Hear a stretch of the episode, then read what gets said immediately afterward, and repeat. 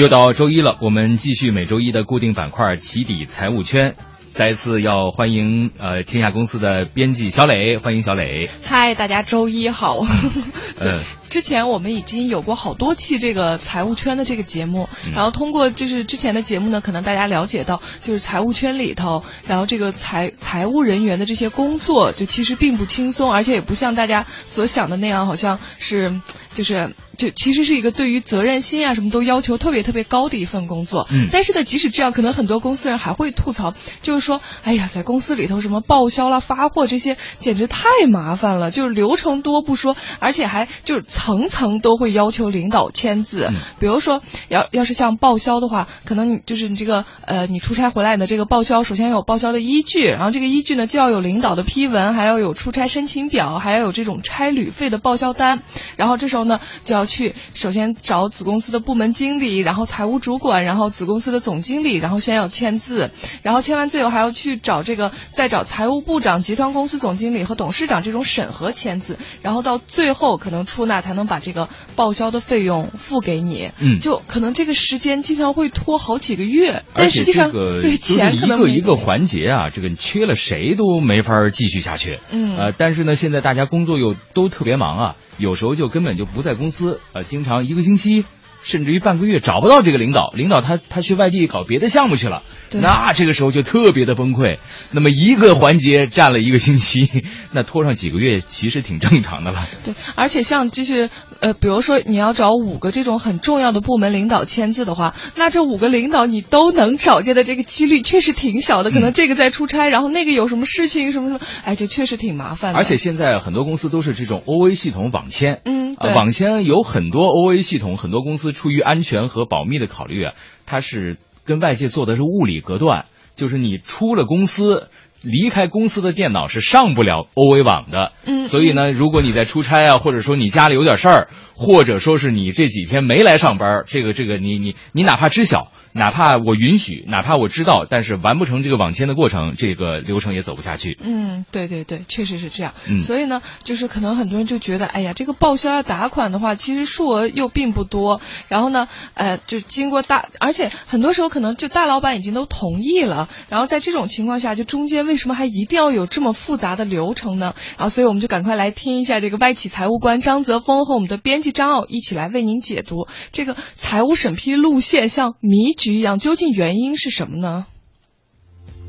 嗨，我是经济之声的张傲，嗨，大家好，我是 Pressman 中国财务经理张德峰。欢迎欢迎，今天又来给我们来多多介绍一些财务知识啊。我其实最关心的是这个公司里的财务到底是怎么个审批路线。比如说我们要出去办个活动，弄个经费什么的，然后必须要打报告，然后写申请，然后领导签字盖章之后拿到财务，然后财务才会给你发这个钱。这个迷局一般的审批路线就是我们今天的话题。对，其实这个这个路线不不是一般的人，就是说在公司里面都能搞得非常清楚啊。其实也不是其他部门的人很愿意去搞搞清楚的一个东西，甚至是会计部门里面的人，其实也是自己管自己的那一块儿，这衔接部分实际上有时候也会出问题的。所以嗯我们就是说，财务就是说财务审批路线是迷局一般的。嗯，来给我们介绍一下有多么的像迷宫啊！我要拿到一笔款项，要盖三四个章也是有可能的啊。呃，签三四个字。，对，签三四个字那是很正常的了。就是说，如果这个金额比较大的话，一层都是层层审批的。其实你你说这些东西审批没有用，其实它是非常有用的。有用吗？不都是走过场吗？走过场，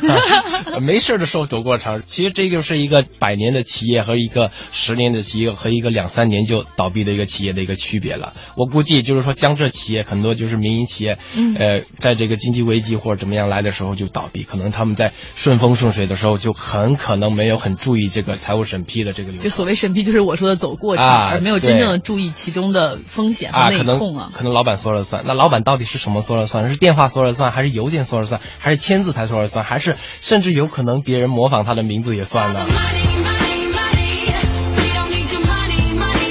哦，那就太混乱了。呃对对对，来给我们介绍大公司里的审批大概是什么样的过程？审批里面，其实审批什么意思呢？讲白了就是一个控制，采购要审批这个货款要付了，那么会计来讲就要看这个。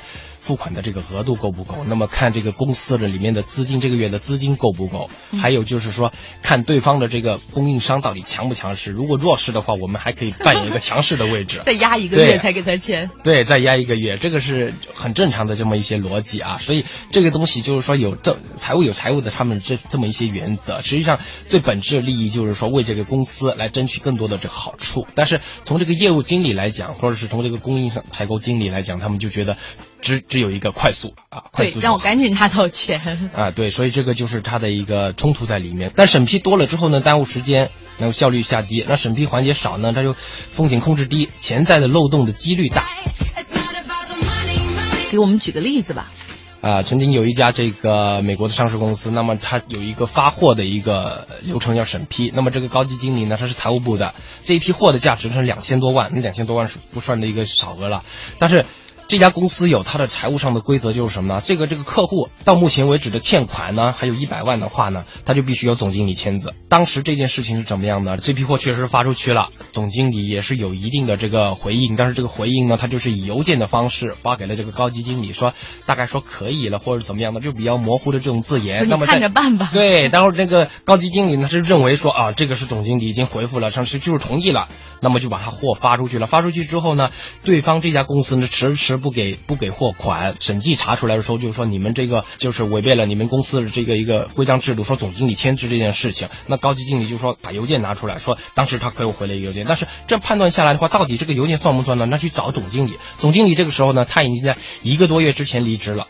那你说这件事情到底是怎么样呢？所以这个高级的财务经理就吃亏了。对，吃亏了。所以这件事情就是说，因为两千多万，这个经济也不是很好，所以这个钱是非常重要的。所以这个高级经理这个事情就负了全责。负了全责的话，最后导致这个高级经理就被迫离职。被迫离职。对，因为两千多万的东西，你凭一个总经理就回了一个模糊的邮件，你就把它发了。那从另外一个角度讲，那你是不是跟这个总经理或者跟供应商在背后有什么东西呢？哦，是说不清楚，所以财务审批的重要性就在这里上，明文写好签字的，那你就得签字。所以说，有的时候得理解财务部门的人，觉得他们有时候怎么那么不解风情、不通情达理？原来其实他们身上有很大的责任，如果要是一旦违规，可能会离职，被扫地出门。对，所以这个东西就每一个环节都是对这个企业的这个风险来做。来做这个把控的。那还有个例子就是说，譬如说工程建造，当然就是说前几年房房地产很好的时候，这个呃四处有开发商在这个全国建这个工程啊，那异地工程的管理也是一个非常麻烦的一个事情。嗯，那怎么去管一个异地工程的一个公司的钱呢？譬如说，好，我我给你一两百万在当地，那么当地天高皇帝远的，那当地的财务经理、的业务经理如果联合起来坑这个总部的话，你你怎么知道呢？那确实真不知道。对，所以这个就很难的一个事情了。就是说，很简单一个道理啊，就是说我这个如果在外省有一个工程建造公司，那你这个到底是派经理去，还是说你想怎么管？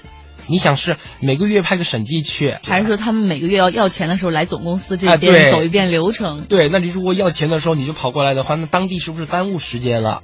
啊，对，所以这个审批流程的这个这个设计啊，还有控制，实际上是考验这个公司的智慧的。哦，所以说你又要保证它有一定的效率，同时你要要保证每个人的权限有限、有质量，然后让这个不要出风险。对，确实挺难的。所以财务被人家误会就是这样的，人家就是说，哎呀，这个才一两万，怎么看？审批那么久，这么费劲，卡那么死啊，搞得我这浑身不舒服。才不就报个账一两万嘛？但是实际上财务他考虑的就是每一笔钱，他考虑的就是背后的这些东西。所以从这个角度上讲，那个会计人员、财务人员都是非常负责任的。就是说，我们现在新能源的项目也是这个近几年也是很惨淡的啊，对，但是但是前几年也是很火的。那么就 就有这么一个例，在非洲有一个好的能源项目，好，现在投资经理先过去谈了，投资可能跟老板一起过去了，说好不错，对，很不错。看了之后，这个签了这个合同，合同厚厚的一叠一百多页。啊，这个是法律专业人士研究出来的。嗯，好，那他现在急得不得了，就是说这这周周末之前一定要把这个一千万的前期款项一定要汇过去。这个时候只差周末已经只差两天了，拿到财务总监这地方说你要签字，老板都同意了。啊，对呀，这不签吗？那那你你得签吗？那这个时候作为财务总监，然后你能说，哎，投资经理说，老板说同意了，那我就同意吗？那如我我经历过的例子是这样的，财务总监给一句话，老板是老板，我是我，老板到时候进去了，我可不想进去。他他独立分析过后，他才能决定我要不要给你。对，老老板是老板，我是我。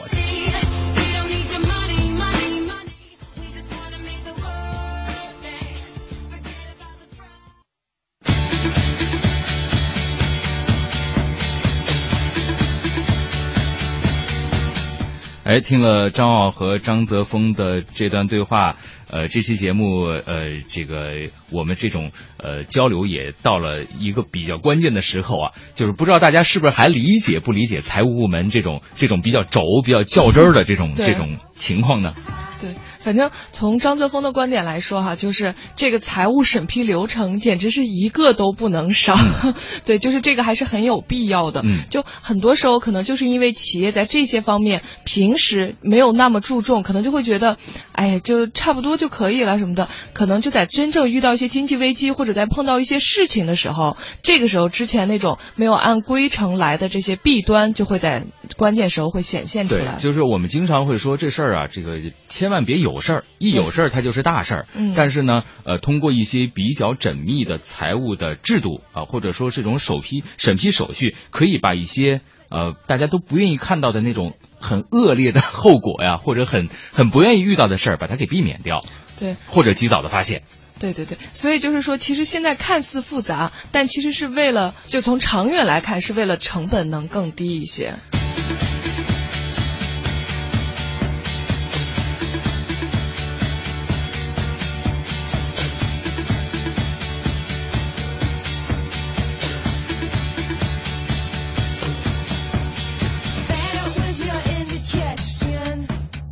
还是这首 Great DJ，欢迎您继续收听起底财务圈，解读公司的财务审批流程为什么会如此复杂。嗯，刚才我们听了编辑张傲和我们的外企财务官张泽峰，然后他们一起来解读一下这个，就是公司里面的财务审批路线为什么都那么复杂呢？然后就张泽峰他就说到，嗯因为公司的这个审批流程多呀，其实是为了就是控制风险，就它每一个环节呢，就是说如果就是说都做好的话，嗯今后公司出现这种潜在漏洞的几率就会很小。哎，张德峰说，只有这种坚持财务原则、具有良好的风险控制呃机制的公司呢，才有机会能够走得更远，呃，对对才能做得更大。嗯，对，然后而且就是说，实际上这种审批流程的设计也特别的考验公司智慧，嗯。就是既要保证就是效率，还要保证每个人这种权限有限，不要最后出现一些风险。嗯，然后，嗯，有一位财务呃工作人员呢，也总结了这个财务开支的九不付款的制度，呃，说没有单据不付款，内容不全不付款，未经审批不付款，超越权限不付款，开支不当不付款，用途不明不付款，印章不全不付款，事实不符不付款，钱欠未清不付款。对。不过我是想，不是财务部门能不能给钱也给的快点儿？他老欠我的，现在是。